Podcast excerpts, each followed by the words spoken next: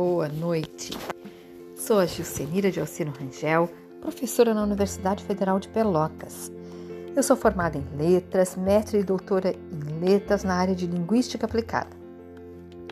A fonética e a fonologia mudaram a minha vida. Sim, pois foi na graduação, ao ser bolsista de iniciação científica em pesquisa sobre a aquisição fonológica de crianças de 2 a 6 anos, que eu me apaixonei e decidi seguir nessa área na pós-graduação. No mestrado, eu fiz um trabalho sobre o desenvolvimento fonológico normal. No doutorado, também aquisição do sistema vocálico do português brasileiro. A seguir, eu prestei concurso para a faculdade na UFPEL, para duas, para a faculdade de letras e para a faculdade de pedagogia. Passei em primeiro lugar nas duas e eu escolhi pedagogia. Vocês devem estar se perguntando, mas por que ela escolheu pedagogia? Eu escolhi pedagogia porque eu acredito que os conhecimentos da área da fonética e da fonologia eles são uh, fundamentais aos professores dos anos iniciais. Por exemplo, uma alfabetizadora precisa conhecer os sons do português e como produzi-los.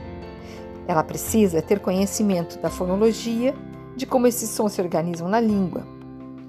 Ela precisa também conhecer um pouco sobre os processos fonológicos mais comuns na fala da criança, para assim identificar anormalidades, especialmente uh, na educação infantil, em que os professores atuam com crianças de 0 a 5 anos, né, que, são, que é aquela fase em que a criança está adquirindo a linguagem e, e a professora poder identificar a presença, né, ou a suspeita de um possível uh, problema na área da aquisição fonológica é importante.